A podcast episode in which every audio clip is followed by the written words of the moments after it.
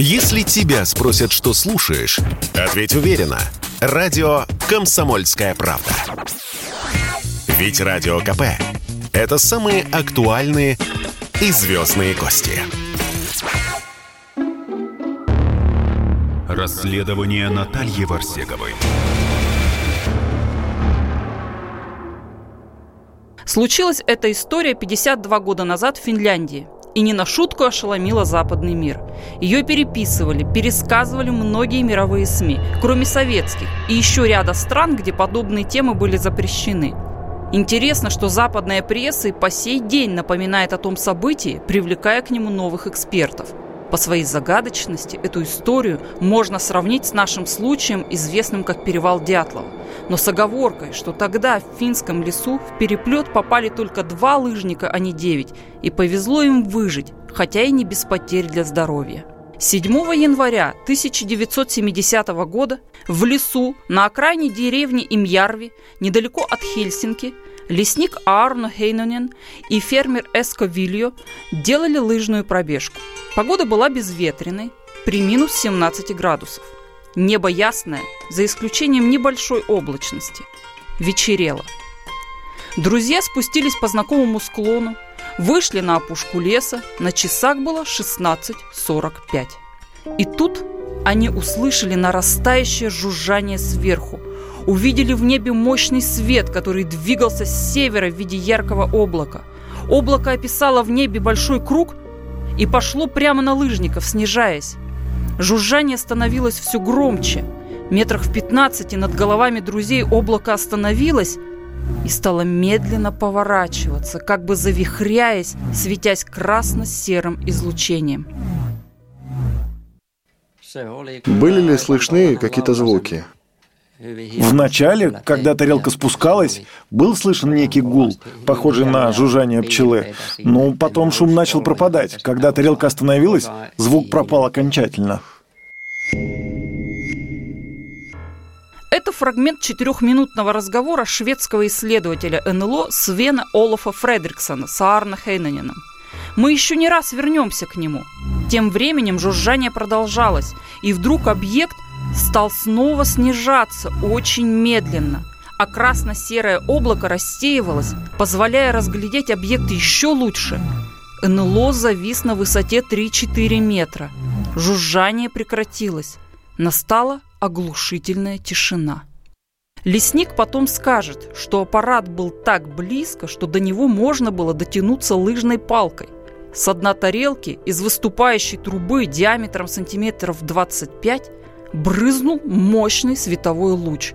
Он два раза совершил круговые движения, очертя под тарелкой круг около метра в диаметре и вернулся в вертикальное положение. На снегу образовался красный светящийся круг, очерченный тем же лучом. А по периметру круга появилось черное кольцо в сантиметр шириной.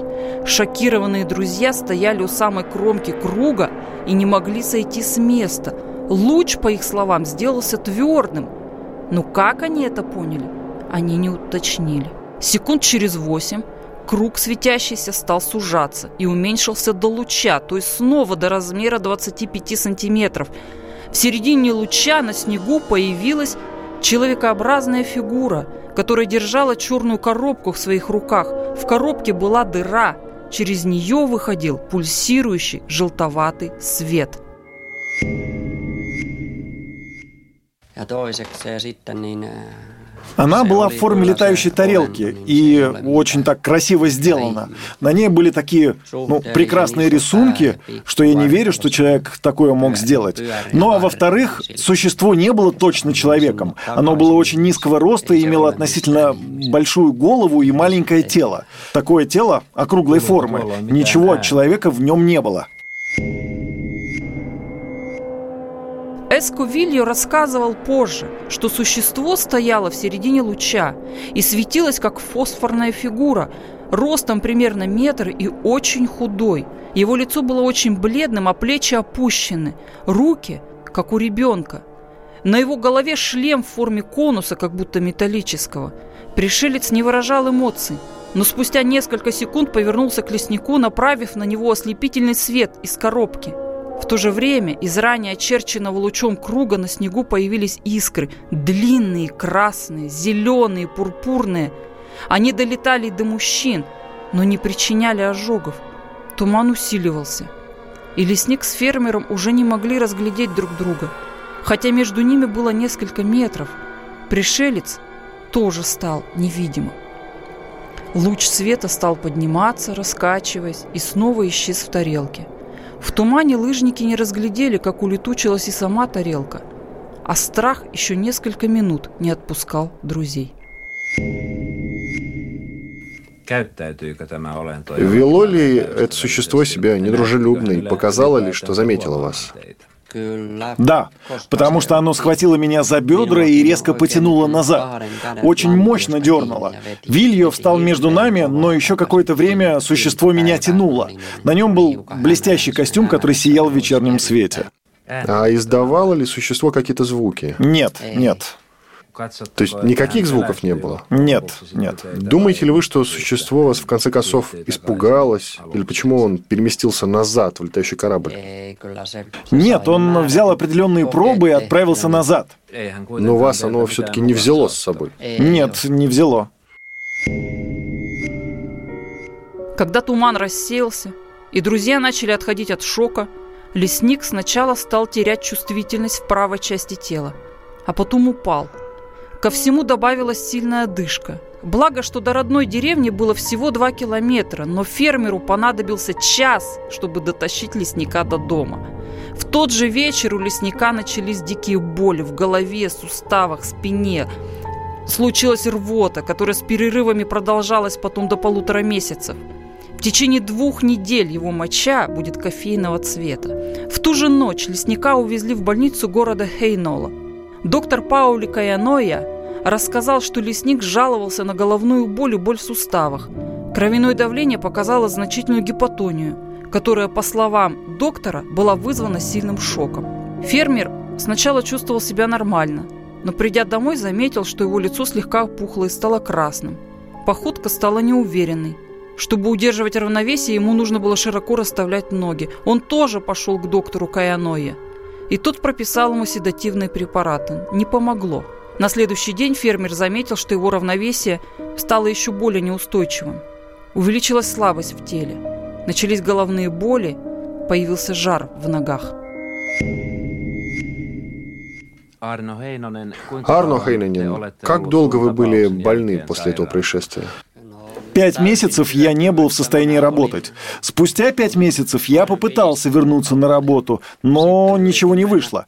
Беспокоит спина, живот, руки, особенно правая. Видны ли какие-то следы травм у вашего приятеля Эско Вилья? Да, лицо Эска опухло, стало темно-красного цвета. Руки до сих пор темно-красного цвета с синеватым оттенком. Я сам сильно похудел, сейчас мой вес 56 килограммов, так как я ничего не мог есть. Совсем не было аппетита. Аска и Арно уже нет в живых.